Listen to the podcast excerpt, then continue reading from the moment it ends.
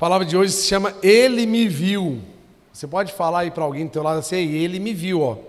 Ele me viu, ele te viu também. Fala assim, ó, ele te viu também. Você não está invisível aí, né? Você não está fora aí, você não está invisível. Deus nos vê. Vamos ler João 5, versículo 2. Se você puder me acompanhar na leitura.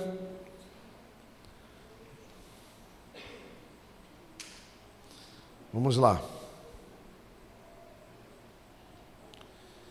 Há em Jerusalém, perto da Porta das Ovelhas, um tanque, que em aramaico é chamado Betesda, tendo cinco entradas em volta.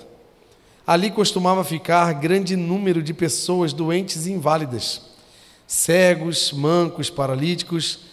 Eles esperavam um movimento da, nas águas. De vez em quando descia um anjo do Senhor e agitava as águas. O primeiro que entrasse no tanque depois de agitadas as águas, era curado de qualquer doença que tivesse. Um dos que estavam ali era paralítico, fazia 38 anos. Isso aqui é um episódio onde, onde João, o apóstolo João, discípulo amado de Jesus, meu xará, está, ele registrou no seu livro, onde foi escrito ali mais ou menos na metade do primeiro século, onde João ele percebeu uma necessidade de apresentar a real identidade de Jesus. Onde, após a morte de Jesus, a perseguição da igreja primitiva, é, todo aquele auge do Atos 2 em diante, depois a perseguição ali de Atos 6 em diante. Então, João percebeu uma necessidade de afirmar aos judeus a real identidade de Jesus. E ele registrou no livro dele, nós vamos dar uma viajada no livro inteiro aqui, em 20 minutos, rapidinho. Ele registrou coisas pontuais no livro dele, onde ele escreveu, no Evangelho segundo João, trazendo essa percepção da real identidade de Jesus. E ele usou duas formas para provar que Jesus era Deus. Primeira, primeira coisa, essa pregação é muito importante você anotar. E se você tiver aí um bloco de notas, aí um papel, uma caneta ou no próprio celular, são informações muito importantes, aonde também linka já no curso ID, porque são subsídios aonde você vai ter é, argumentos para falar sobre a identidade de Jesus, que estão escritas na Bíblia, que na prática do versículo, isso fica muito fácil de entender a identidade de Jesus. Foi essa a preocupação de João, né? Então, a primeira coisa que João fez no livro dele foi mostrar que ele tinha os mesmos atributos de Deus. Então, ele era como Deus. Então, abre lá João 8,57, que era uma conversa entre Jesus lá e disseram-lhe os judeus para Jesus: Você nem tem 50 anos e viu Abraão? E Jesus respondeu: Eu lhes afirmo, afirmo que antes de Abraão nascer, eu sou. antes de tudo, ele é. Esse eu, e interessante que essa frase eu sou, ele repetiu da mesma fala que Deus falou com Moisés, lá em Êxodo 3, mais ou menos.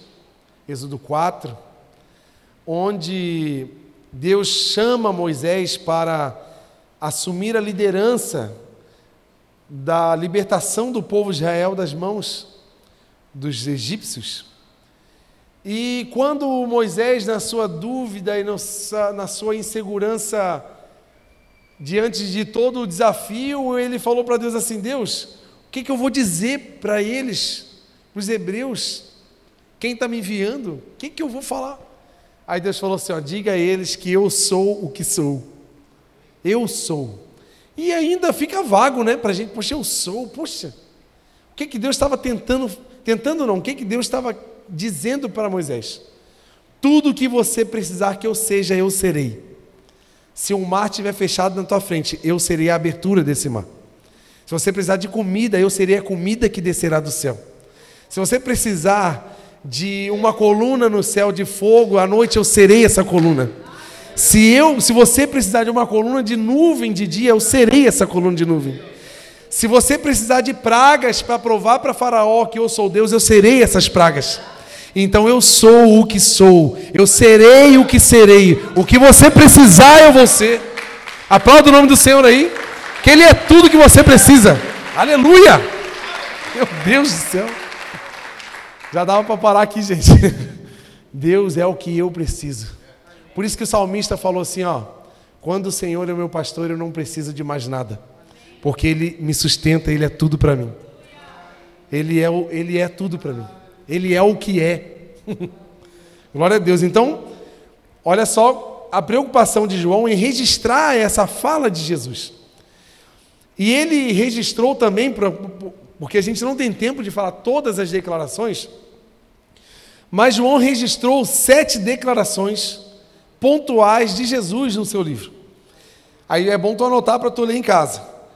Capítulo 6 e 35, Jesus fala que é o pão da vida. Capítulo 8, versículo 12, ele fala que é a luz do mundo. Capítulo 10, versículo 9, ele fala que é a porta. Capítulo 10, versículo 11, eu sou o bom pastor.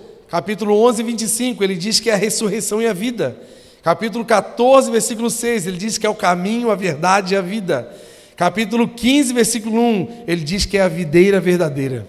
Então são afirmações que Jesus falou como homem carnal, mostrando a sua identidade divina.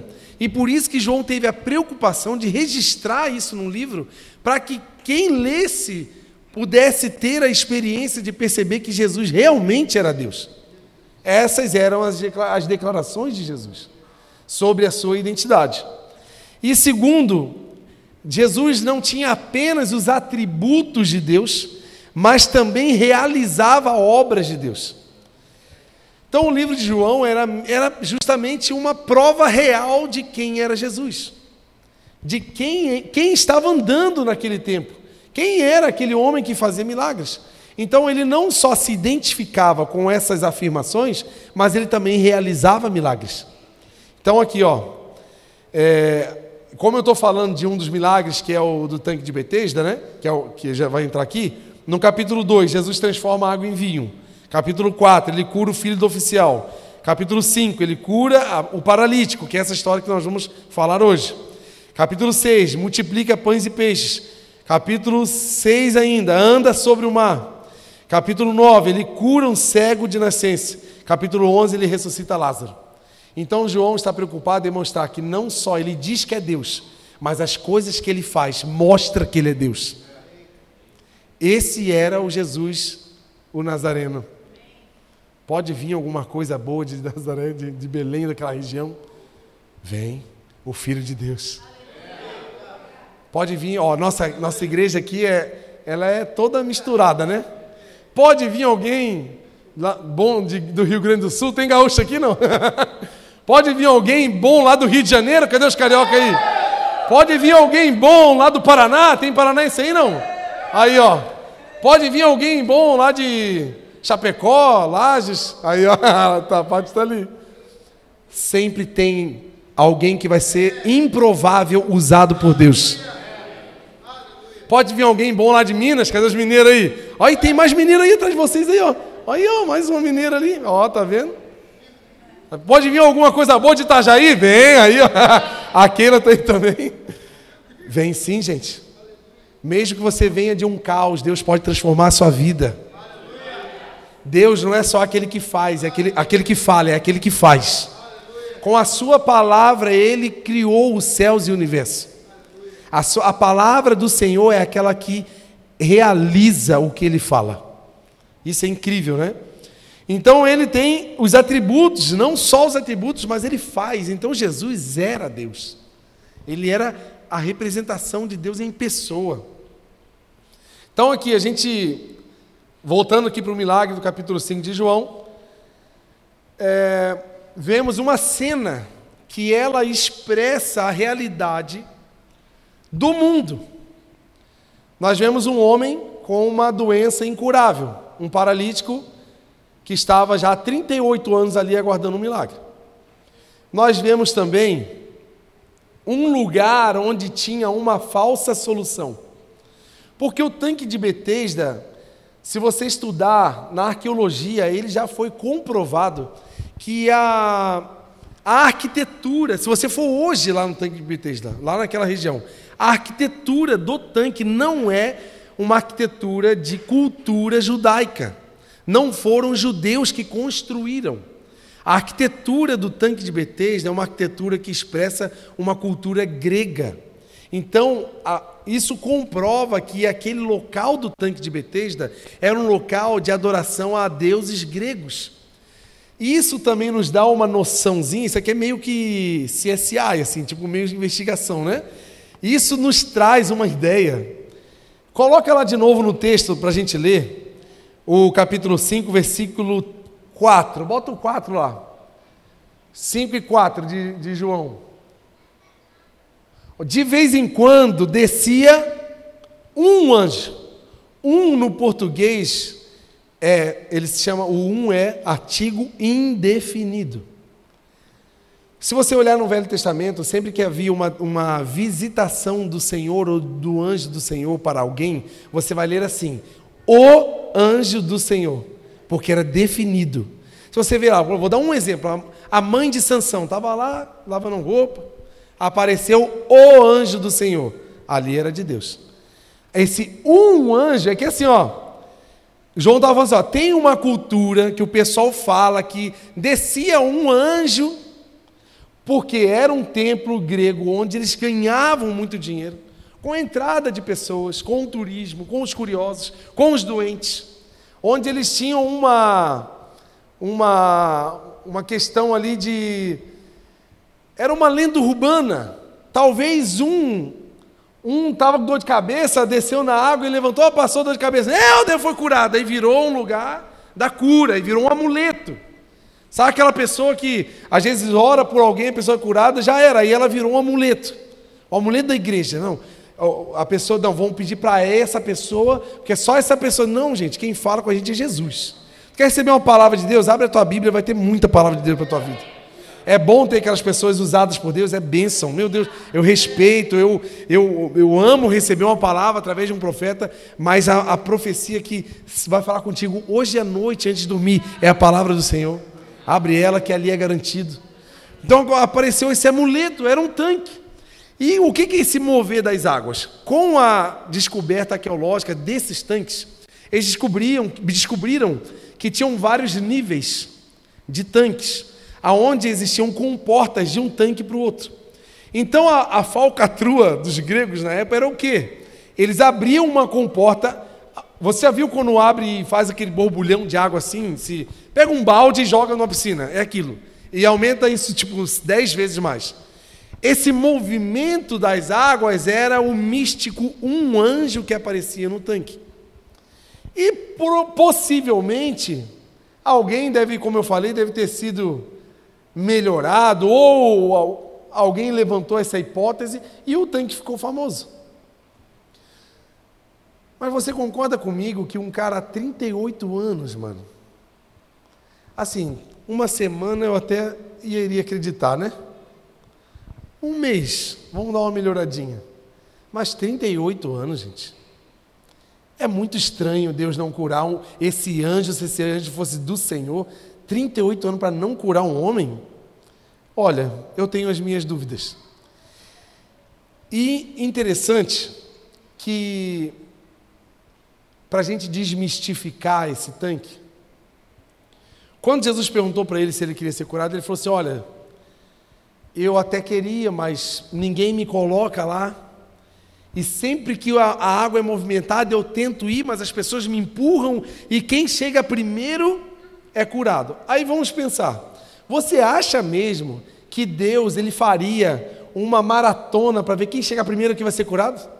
A pessoa não curta assim, ó, abriu a unção de cura, quem chegar primeiro vai ser curado. Imagina a bagunça nas cadeiras um empurrando o outro, um machucando o outro, porque só o primeiro. Eu não vejo o meu Deus onipotente, onipresente, fazendo um negócio desse tipo. Eu conheço um Deus que, onde ele pisa, o ambiente é modificado. Eu conheço um Deus aonde ele habita, todos são cheios. A gente acabou de falar de Atos 2. Todos que estavam na casa, todos receberam o Espírito. Não ficou, não foi só o que estava no quarto, só o que estava na sala, só o que estava de joelho, só o que estava com a mão para cima. Não, aonde ele chega o ambiente é modificado, gente. E posso falar um negócio para você, aonde você chega o ambiente também muda. Você e eu carregamos coisas do céu poderosas, carregamos a unção do Espírito Santo. Então amanhã, quando chegar no trabalho, não chega segunda-feira, o pior dia da semana, onde eu estou cansado do final de semana e eu não sei o que vai acontecer, não.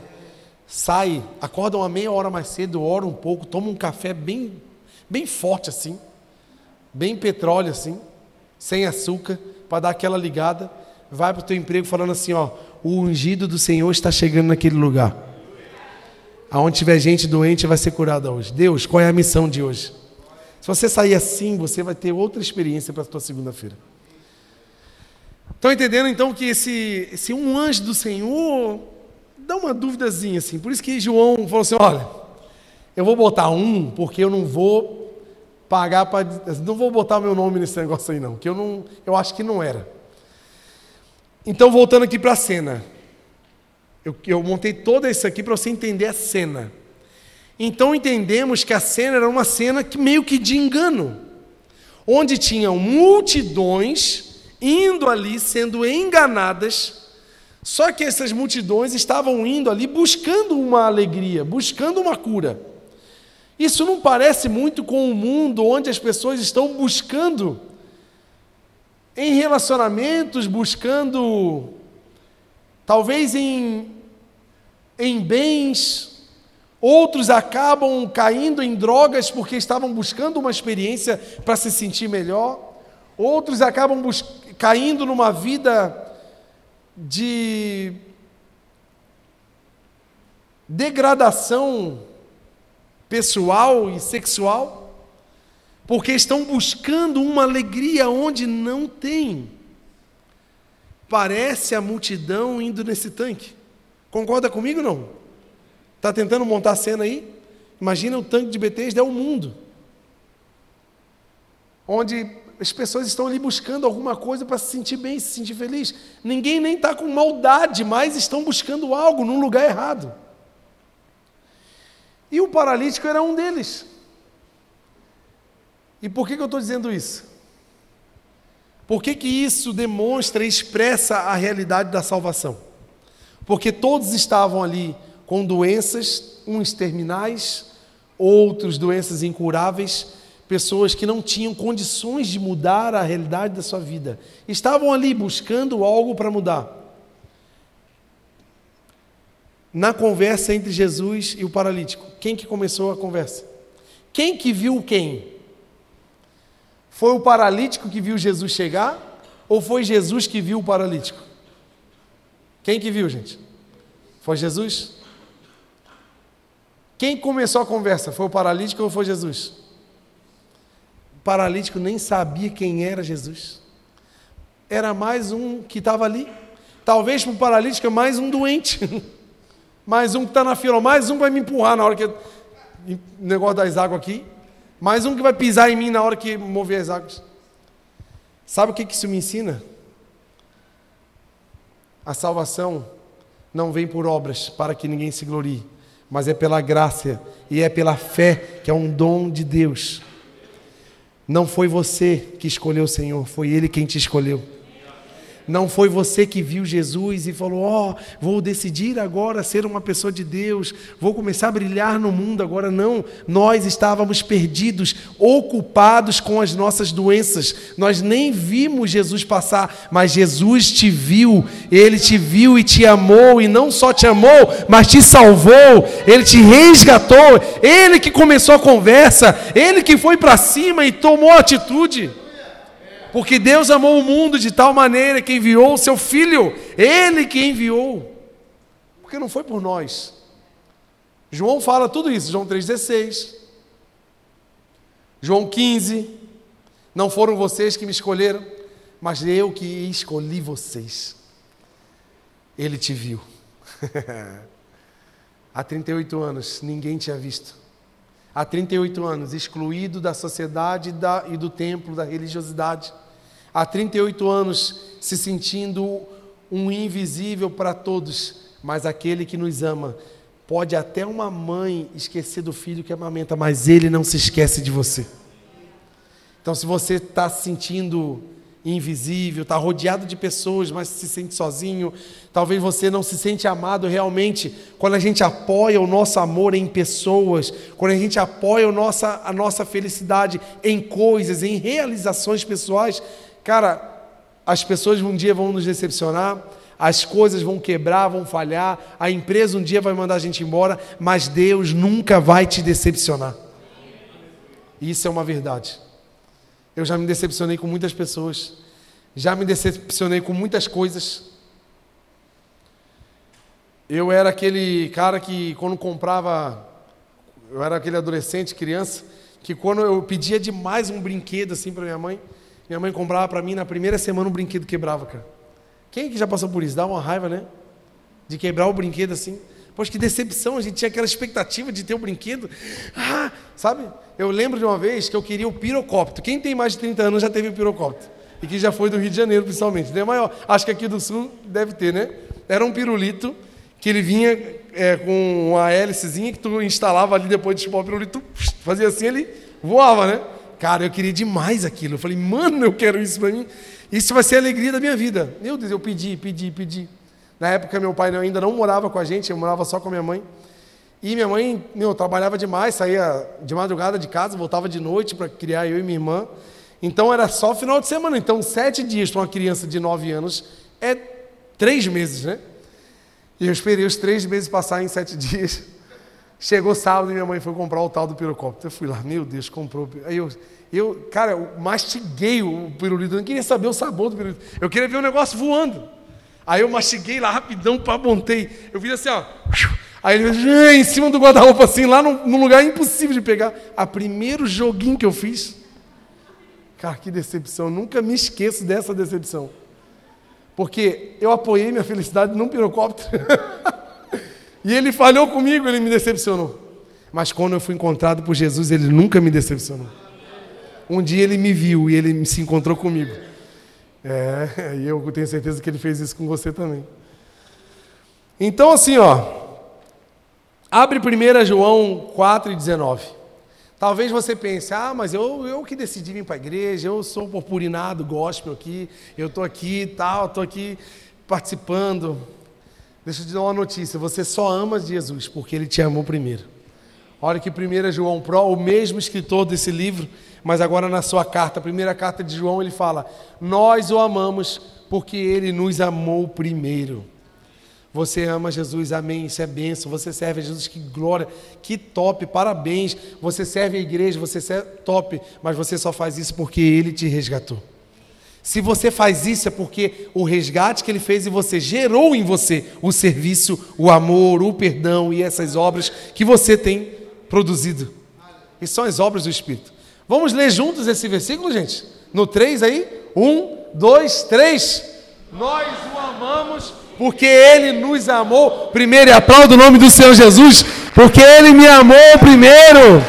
Ele amou você lá no mundo, lá na balada. Ele te amou quando você estava perdido. Ele continua te amando. Ele não vai te amar mais, porque você agora é um fofo cristão lindo e também não vai te amar menos, porque o amor dele é eterno. E, se, e não é para pecar, gente.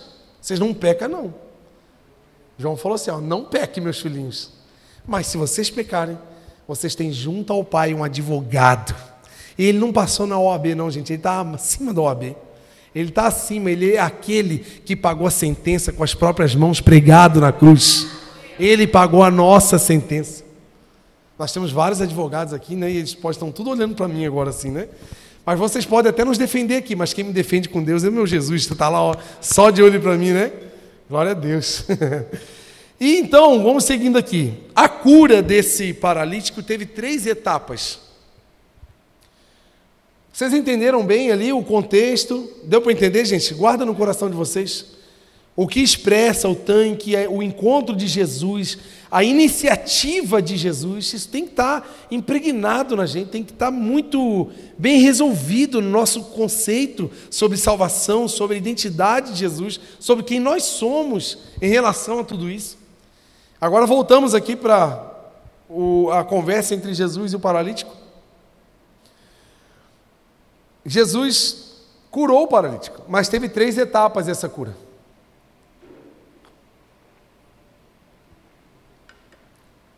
Primeira etapa, Jesus faz uma pergunta para ele. Só que interessante é que ele, Jesus não vem assim, ó. Qual é o seu problema? Ele não pergunta assim. Ele não pergunta assim, ó. Desde quando você está com esse problema? Ou ele pergunta assim: aconteceu o que com você para você estar com esse problema? Não, ele não pergunta isso. Ele pergunta assim: você quer ser curado? Ele não está nem aí para o teu problema. Sabe por quê? Daqui para trás, as coisas velhas se passaram, eis que tudo novo se fez. Ele está se importando daqui para frente. E aí, você quer ser curado?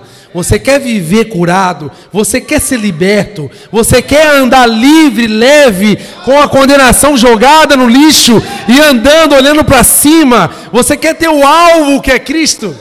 Esquece o que passou para trás. Ele não quer saber quanto tempo que tu está assim. Ele não quer saber o que, que aconteceu para tu estar tá assim. Ele quer saber, tu quer ser curado? Parece até uma pergunta simples, né? Um cara 38 anos sofrendo, você acha o quê, né? O que, tu quer? O que, que tu acha que eu, quer, eu queria ser? Uma pergunta parece simples, não, mas uma pergunta muito profunda. Porque ele não se importa com esses 38 anos, ele se importa com agora daqui para frente. Se ele não se importa, por que, que você tem se culpado? Se ele não se importa, por que, que você fica se cobrando? Ou fica cobrando o outro, ou fica julgando o outro. Porque o que, que acontecia? Com uma pessoa doente como ele, para os religiosos, ele não podia entrar no templo. Eles julgavam o, o, o paralítico como um pecador. Como eles falavam?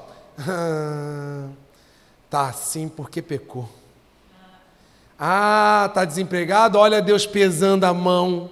É assim, o religioso é assim. Ah, tá doente, ó. Deve ter algum pecadinho escondido aí. Era assim que o religioso fazia. Provavelmente hoje não deve ser diferente. Mas você não vê Jesus confrontando pecadores. Tu não vê Jesus brigando com uma adúltera. Tu vê Jesus trazendo perdão para a vida dela. Tu não vê Jesus brigando e querendo convencer um publicano. Você vê Jesus sentando na mesa dele e transformando a vida dele. Você não vê Jesus mandando ir para o inferno um, um, um chefe de publicano que é, estava dentro de uma máquina política de muita corrupção. Você vê Jesus entrando na casa dele, ceando com ele transformando a vida dele. Você não vê Jesus confrontando algum homossexual. Tu não vê Jesus confrontando. Sabe quem Jesus. Sabe por quê? Todos esses problemas Jesus trazia cura e libertação. Ele não estava nem para o que era para trás, ele estava aí para o que era a partir de hoje. Mas quem Jesus confrontava? Os religiosos, os fariseus, aqueles que conheciam a palavra, aqueles que sabiam sobre misericórdia, aqueles que sabiam sobre aquele que estava vindo, aquelas profecias de Isaías, as profecias dos profetas maiores, dos menores, de todo mundo, desde Gênesis, a Bíblia apontando para Jesus. Todos eles sabiam das Escrituras, só que eles sabiam demais e faziam de menos. Então não é você saber tudo sobre a Bíblia, é você viver o que a Bíblia diz. Às vezes a gente sabe tanto que a gente se torna orgulhoso por saber.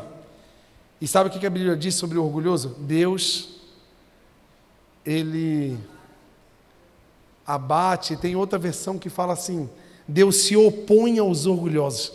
Mano, ó, tu pode ter qualquer inimigo na terra, mas não tenha Deus como inimigo. E a religiosidade nos torna orgulhosos.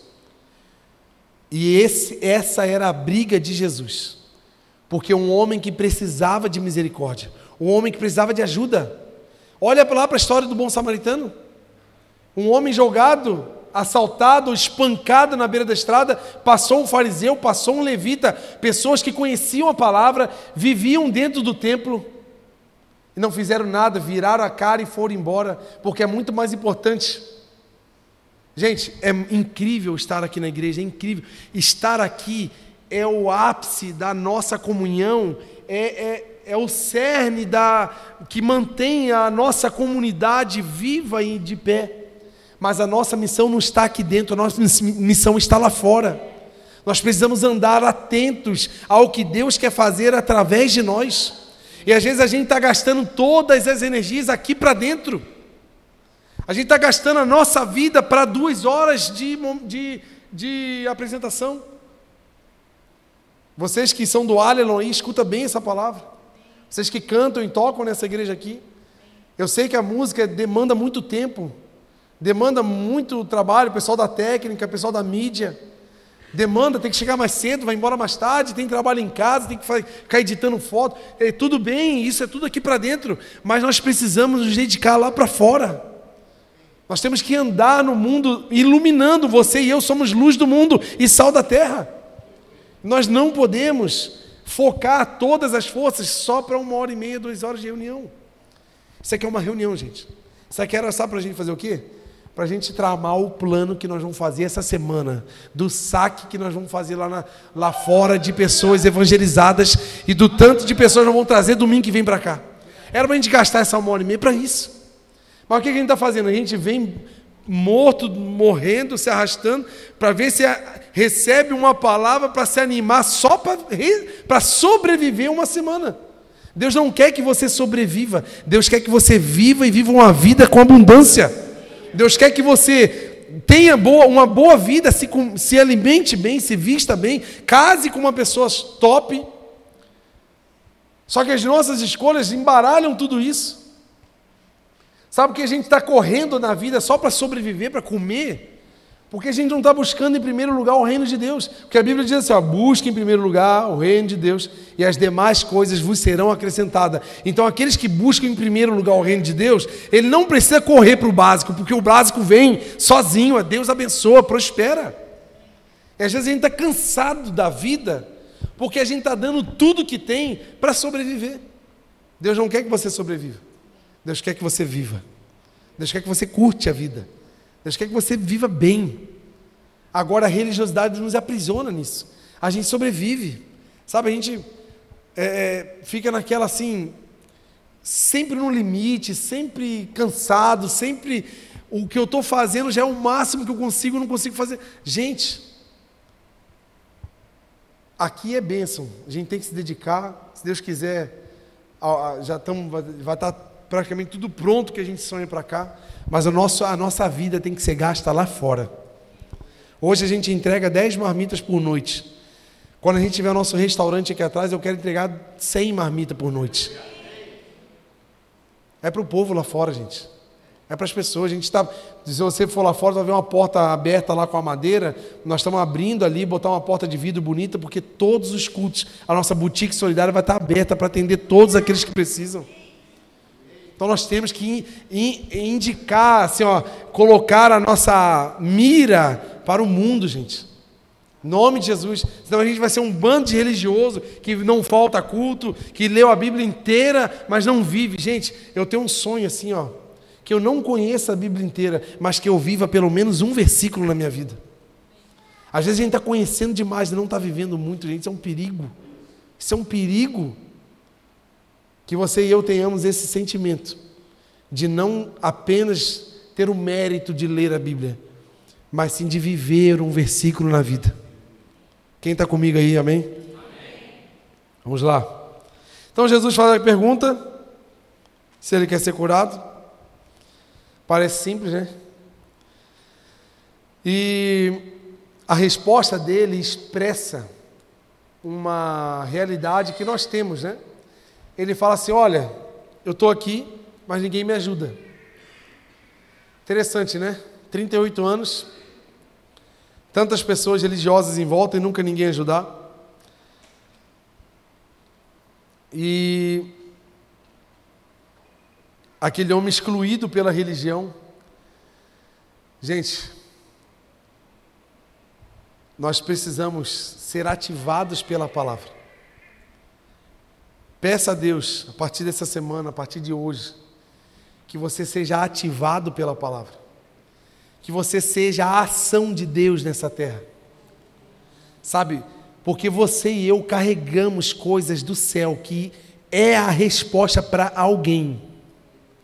Tem gente necessitada, que seja até aqui dentro da igreja ou fora, que vai ser servida por essa igreja, mas que você carrega. Você carrega algo especial que vai servir a vida, vai mudar o mundo de alguém. E nós precisamos viver essa ativação. Segunda coisa que acontece, segunda etapa.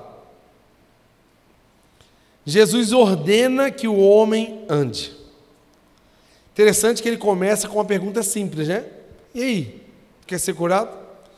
A princípio parece uma, uma interrogação, uma frase muito simples, até um tanto quanto. É,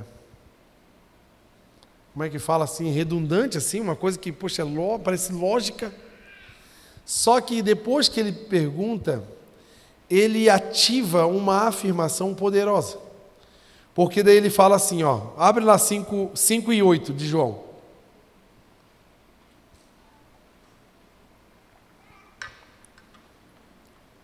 Então Jesus disse: Levante-se, pegue a sua maca e ande. Essa afirmação não tem nenhum pouco de simplicidade, porque era um homem que há 38 anos estava naquela situação. Jesus poderia falar assim: olha, seja curado, agora vai lá para a reabilitação. Tem um escritório ali que meus discípulos estão fazendo reabilitação, fisioterapia. Aí tu fica lá, tu vai ficar aí uns 20 dias fazendo. Aí depois tu vai voltar a andar. Depois seus músculos vão fortalecer. Você vai precisar de um nutricionista e tu chama a pastora Rê lá, que ela vai passar uma, uma dieta para você. Aí você vai fortalecer, vai, vai engordar, vai engrossar tuas pernas, tu vai ter força, não. Aquilo que ao mundo era impossível. Na fala de Jesus, na hora o homem sai andando. O que, que eu quero que você entenda? Para Jesus mudar a sua vida, ele não precisa de nada. Ele, ele pode mudar a sua vida de hoje para amanhã, sua vida pode ser mudada. Agora a sua vida pode ser mudada. Você tem fé para isso? Você tem fé para acessar esse nível espiritual? Você acredita que as regiões celestiais estão disponíveis para nós? É disso que eu estou falando, gente. Porque a mulher do fluxo de sangue, ela só ouviu falar sobre Jesus. Simplesmente um dia estava o Street Church lá no bairro dela, falando, ó, vai passar um homem aí poderoso e tal. Tava lá o Douglas, o Jonas, a galerinha da Maria. Maria voltou aí do Uruguai, né, gente? Essa missionária, né? Meu Deus. Fala o nome do Senhor Jesus aí pela vida da Maria. Estava fazendo missões no Uruguai, voltou aí, né? Voltou, nem sabe falar português direito, tá tudo mentira, né? É. Deus abençoe, Maria. Obrigado por estar aqui também nos honrando, né? Veio, voltou de viagem, veio direto para casa do pai. Isso aqui é gente crente, né, cara? Meu Deus.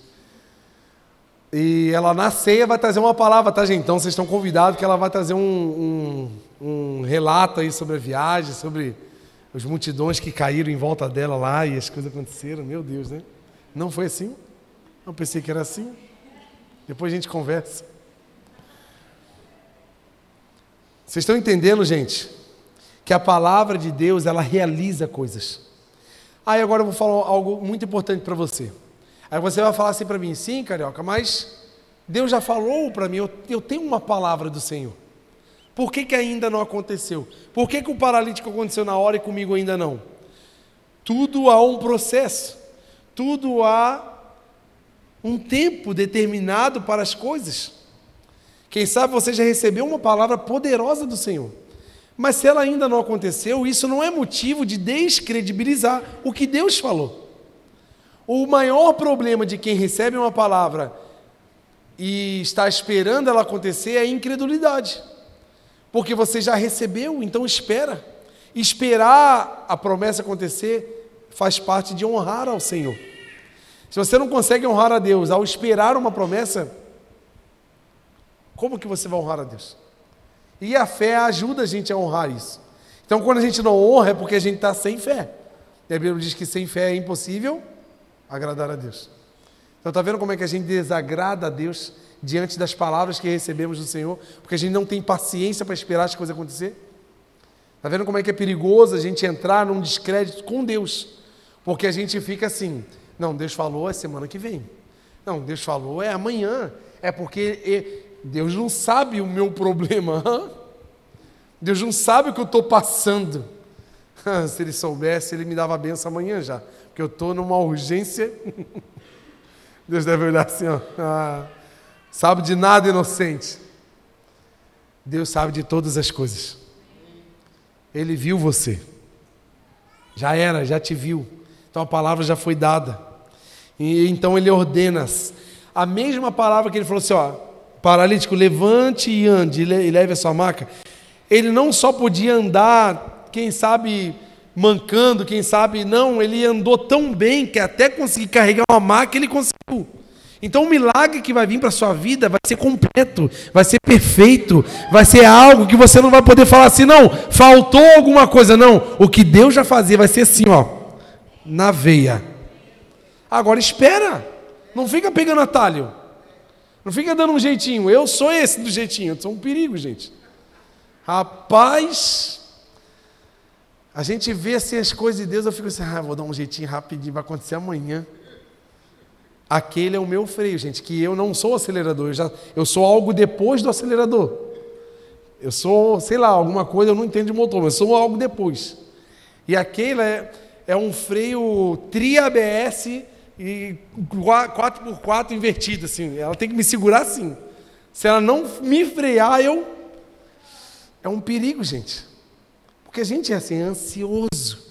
Porque a gente já tem coisas que a gente já vê, né? Pelos olhos da fé, a gente já enxerga a realidade, mas na realidade ainda não aconteceu. Então aquilo agonia gente. Poxa, eu já recebi, eu estou vendo, mas a minha realidade não é essa. Então espera, porque quando acontecer vai ser como a vontade do Senhor, bom, perfeito e agradável.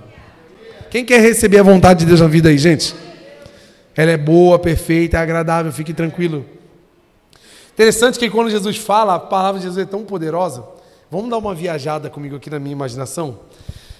Quando Jesus chega no túmulo de Lázaro, quatro dias morto, fedendo já, não tinha decomposição.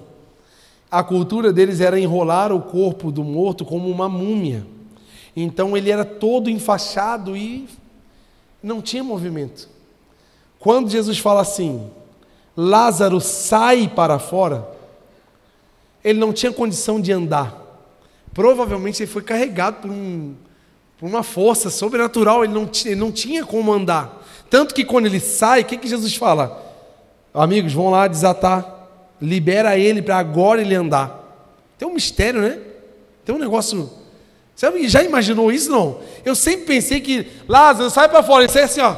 Meu Deus, tirando as coisas tudo assim, se limpando. Não, gente. Depois que foi tirado as ataduras. Olha o poder da palavra de Jesus, gente. Olha o que ele pode fazer na tua vida. O que for mais improvável, multiplicado por dois na raiz quadrada de 30 e vezes 50, não se compara ao poder daquele que fez o universo e vai fazer pela tua vida. Ei, pode estar falando assim, ah, mas carioca, tu não sabe a minha, o meu problema. Eu vou falar para você, tu não sabe o meu Jesus. tu não sabe é o meu Jesus. E ele ordena, né? Há 38 anos. E a terceira etapa, gente, que é o que mais importa. Posso falar uma coisa para você? Deus até ele pode resolver o teu problema financeiro, ele pode resolver o teu problema de saúde, ele pode resolver o teu problema no teu casamento, ele pode resolver o teu problema profissional, pode. Meu Deus. Cara, para Deus não há impossíveis. Mas, a, não quero te desanimar, mas Ele pode. Mas o grande, a grande questão de Jesus, Ele veio para salvar a gente. Então, que Ele salve a gente doente, devendo, que seja. O que Jesus veio fazer na terra foi reestabelecer a comunhão entre a humanidade e Deus. Então, para Deus, o preço da comunhão é o preço do próprio filho morto na cruz.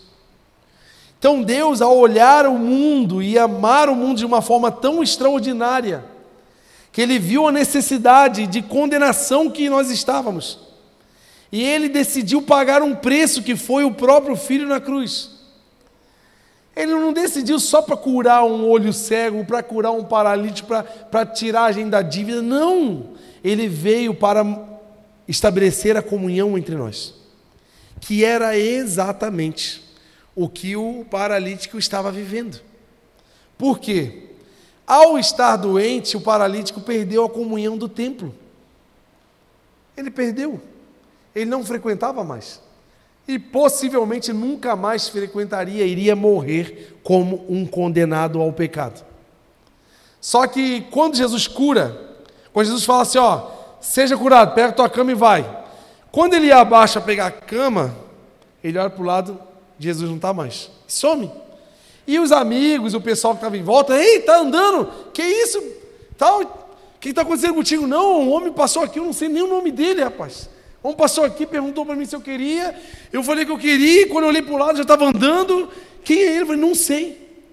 Aí João vai dizer que logo depois da cena que Jesus não apareceu mais, o homem estava onde? No templo. E Jesus estava onde? No templo.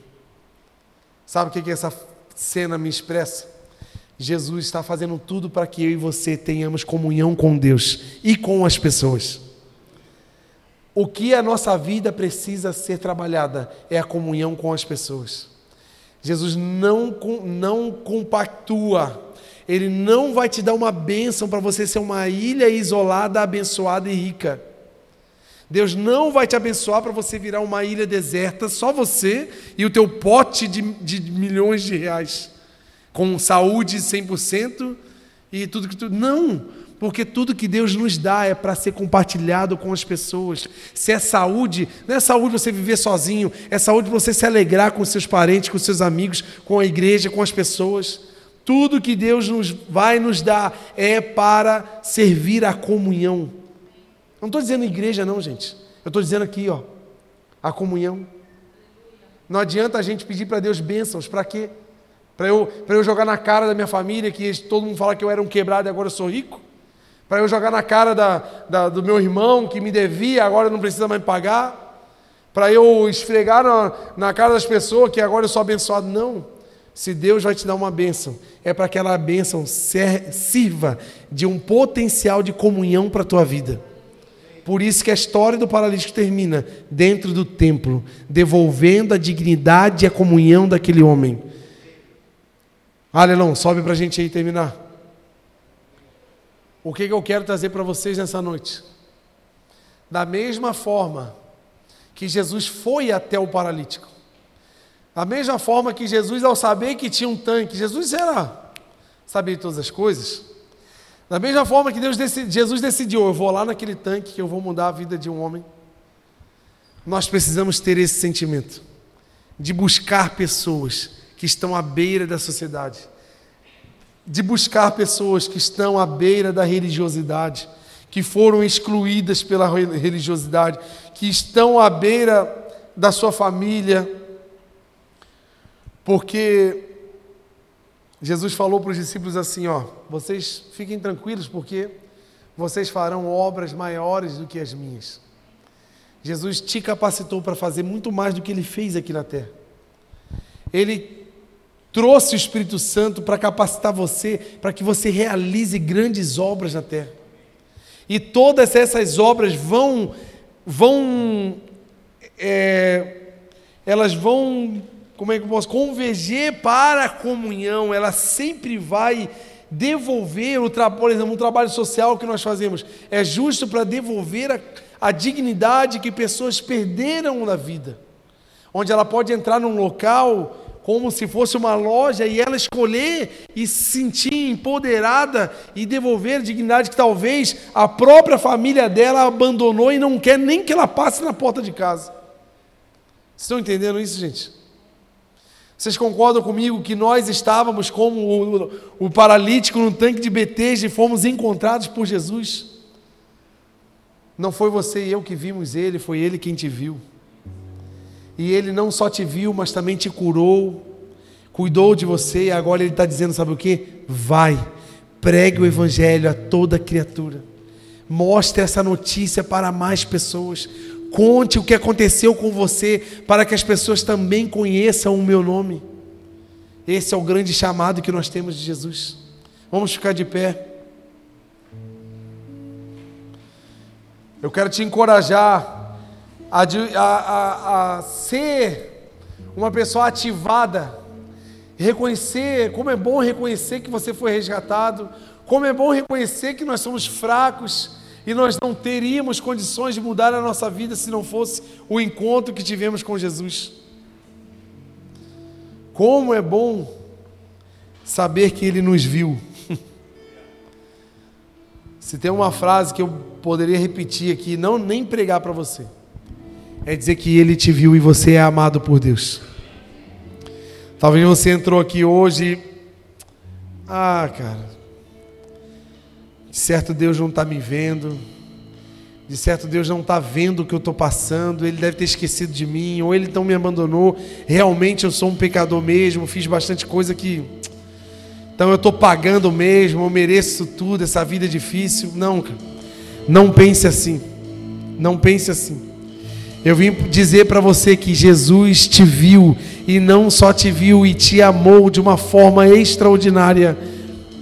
A Bíblia diz que ele nos amou com um amor eterno e com a sua misericórdia nos atraiu para perto dele. Foi ele quem atraiu você, foi ele quem trabalhou para que isso acontecesse.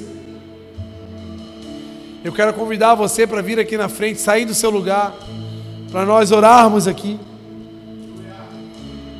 Você que por algum motivo se sentiu assim não visto por Deus, não assistido por Deus, ou talvez algum problema que tenha durado por muito tempo e por algum momento você pensou, cara, Deus não Deus não está me vendo mais.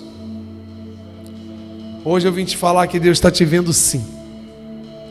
Sai do seu lugar, vamos orar comigo aqui. Se entregue para o chamado do Senhor. Talvez você é aquele que já recebeu esse cuidado do Senhor, já recebeu, mas não está enviando e você precisa se, se colocar, se posicionar diante do chamado do Senhor. Precisa se apresentar ao chamado.